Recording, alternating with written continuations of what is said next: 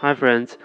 I believe that you all know that the partially fermented teas, or the so called oolong teas, are quite complicated because their names could be about it, their manufacturing techniques or just its cultivar or just the side of production.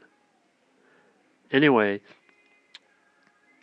be sure to be specific and clear with those names. Yesterday, I went to Taipei to get another tea I need. Well, uh, its uh, official name is the Ruby 18. Well, it's a ki kind of cultivar which is best for making black tea. Okay, and I want the ones from Sun Moon Lake, the so called Sun Moon Lake black tea. However, I'm, I confirmed with the clerks in case I got it wrong because, as we all know, that cultivars can be planted almost anywhere. But Sun Moon Lake is a geographic site.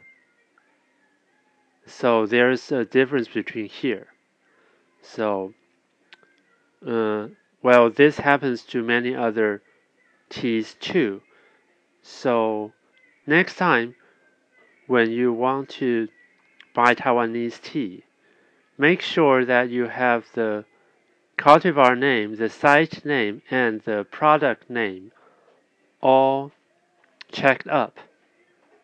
Then the other thing you might have to worry is like the thing I said before, uh, the purity. But that's another story. And that's it for today.